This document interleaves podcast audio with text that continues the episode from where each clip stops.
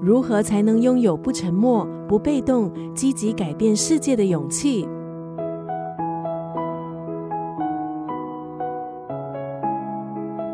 今天在九六三作家语录分享的文字，出自畅销书《被讨厌的勇气》的作者岸见一郎的著作《愤怒的勇气》。很多时候，我们提到愤怒，都会给这样的情绪贴上负面的标签。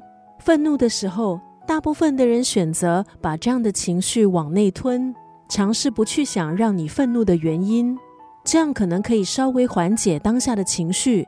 可是长久来说，问题并没有解决，反而会增加心中的无力感。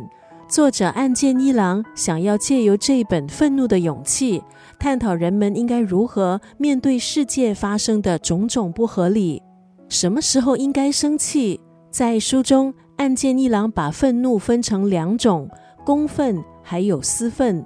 什么是公愤？举个例子，我们每天在看新闻，肯定会看到一些无良企业把有毒的物质直接排进大海，或是排放到空气中，危害大自然。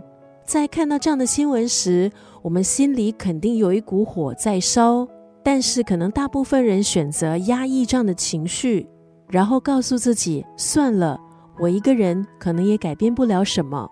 什么又是私愤？举个例子。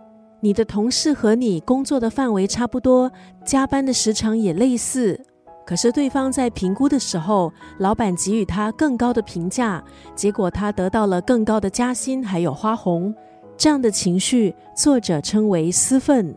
不管是公愤还是私愤，它可以转化成一股积极的力量，让你尝试改变自己的想法，改变自己的行为。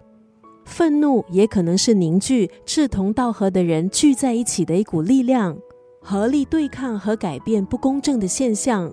今天在九六三作家语录就要分享这本书《愤怒的勇气》当中的这句话：愤怒不代表没有修养，而是可以改变人生的一种选择。我们应该停止给愤怒这样的情绪贴标签。愤怒并不一定只有负面的。它也可以是凝聚人们积极寻求改变的一股力量。愤怒不代表没有修养，而是可以改变人生的一种选择。